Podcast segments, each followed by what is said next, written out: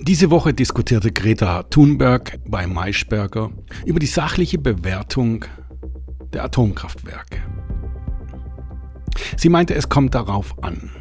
Sie ist aktuell für den Weiterbetrieb der drei Atomkraftwerke. Allein diese Aussage verstört Aktivisten auf der ganzen Welt. Der Grund ist simpel. Die Öffentlichkeit, die Medien und auch unsere Politiker diskutieren jedes Klein-Klein zu Tode. Aktivisten kleben sich auf den Asphalt oder beschimpfen jeden, der eine andere Meinung hat.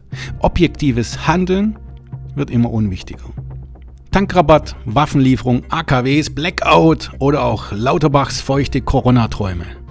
Egal was, es wird alles bis zum kleinsten zerhackstückelt. Und so lange diskutiert, bis keiner mehr zuhört. Dabei bestimmt die Angst unser Leben. Jeder weiß es besser, schafft es aber nicht, objektiv und frei von Ideologien einfach mal eine Entscheidung anderer zu vertrauen. Obwohl noch nichts entschieden ist oder gar passiert ist, wird ohne Sinn gestritten und dann noch argumentiert, warum es falsch ist. Jegliche Kritik weckt auch wieder die radikalen Gegner auf den Plan. Die rufen, wir werden alle sterben. Wer soll das bezahlen? Ihnen ist doch Long-Covid egal. Energie wird unbezahlbar. Diskussionen eskalieren immer öfter, obwohl es mehrere Lösungswege gibt.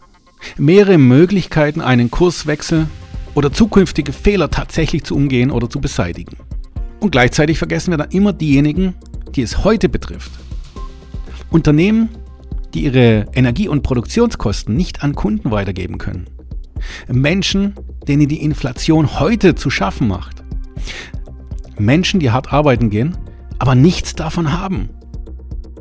Und auch die Minderheiten, die keine Lobby in unserer Gesellschaft haben. An die denkt heute keiner. Gut, die werden oft gerne vorgeschoben, aber wirklich helfen tut keiner. Wir machen uns lieber Sorgen, ob ein, zwei oder drei AKWs laufen sollen. Ob eine Maskenpflicht unser Leben rettet und wer den Doppelwumms von unserem Kanzler Scholz erhalten soll und wie das überhaupt passieren soll. Unabhängig davon, dass ich von den Doppelwumms nichts halte, absolut nichts, Scholz hat es entschieden. Und wir, wir können nur sachlich anmerken, warum dies der falsche Weg ist. Aufregen bringt hier nichts. Aber auf den Doppelwumms möchte ich in einer der nächsten Ausgaben gehen. Aber es hat Zeit. Auch die lauteste Kritik würde heute an der Entscheidung überhaupt nichts ändern. Was viel wichtiger ist, setzen wir uns eben für das Heute ein. Hören wir auf, die ganze Zeit über morgen zu reden. Das meiste tritt ohnehin nicht ein. Natürlich werden AKWs weiterlaufen, auch wenn es nicht viel bringt. Die AKWs sind ein Backup und eine Risikominimierung, die kein Politiker oder eine Partei freiwillig hergeben möchte.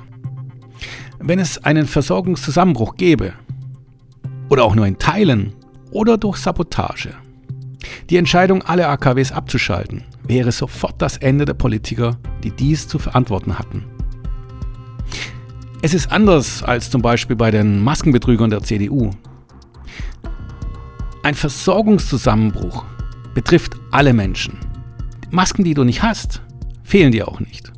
Keiner hat es an seiner Geldbörse wirklich gemerkt. Anders wäre es, wenn bei der nächsten Lohnabrechnung stehen würde, minus 72 Euro 12 Masken, minus 3 Euro Entsorgungspauschale.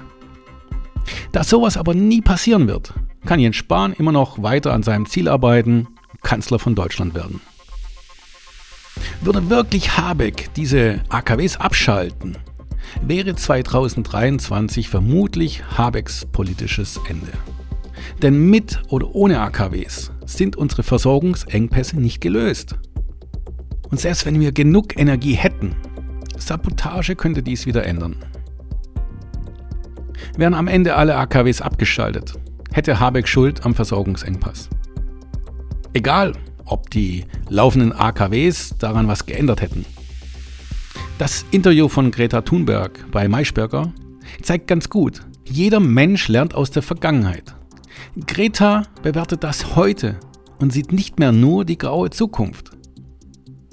Denn wir können nur das Heute verändern. Die Zukunft kennt keiner. Auch wenn es manche meinen. Doch das kommt unseren Umweltpolitikern auch heute nicht in den Sinn. Heute wird diskutiert über das, was wir eh nicht ändern können. Das davon kritisieren und einen Kurswechsel einfordern. Ich frage mich nur, wo sind aber die Aktivisten, die sich für solche Lösungen einsetzen? Ach so, ich hab's vergessen. Die kleben am Asphalt.